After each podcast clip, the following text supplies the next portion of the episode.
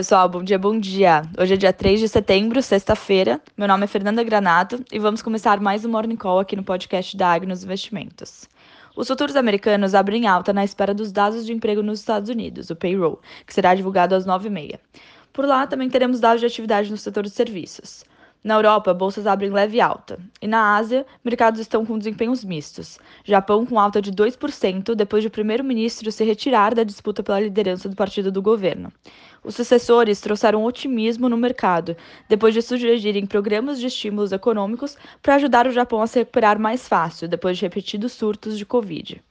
O dólar opera em alta, enquanto os treasuries estão positivos em todos os vencimentos. No lado das commodities, o petróleo abre em alta também, tanto em Londres quanto em Nova York, na expectativa pelo payroll. O índice VIX, conhecido como índice do medo, que mede a volatilidade, abre em baixa de 0,85. Agora, vindo para o cenário local, o Ibovespa fechou em queda de 2,28% ontem. Isso foi reflexo das votações ocorridas na véspera na Câmara dos Deputados e no Senado, que mostraram sinais de fraqueza no governo. Fora também a crise hídrica, que vem trazendo fatores de preocupação. Com a aprovação da reforma do imposto de renda, o fim dos juros sobre capital e a tributação dos dividendos pesou demais sobre as empresas, principalmente no setor bancário.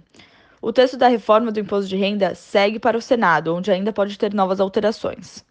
Com o lado político mexido, com o risco fiscal aumentando, as taxas de juros futuros operam em alta, com desde 27 a 10,2. Com o feriado nos Estados Unidos na segunda e o nosso feriado na terça, o resultado do relatório de empregos deve ditar o ritmo do mercado por aqui. Vamos acompanhando. Desejo a todos um ótimo dia e um excelente final de semana.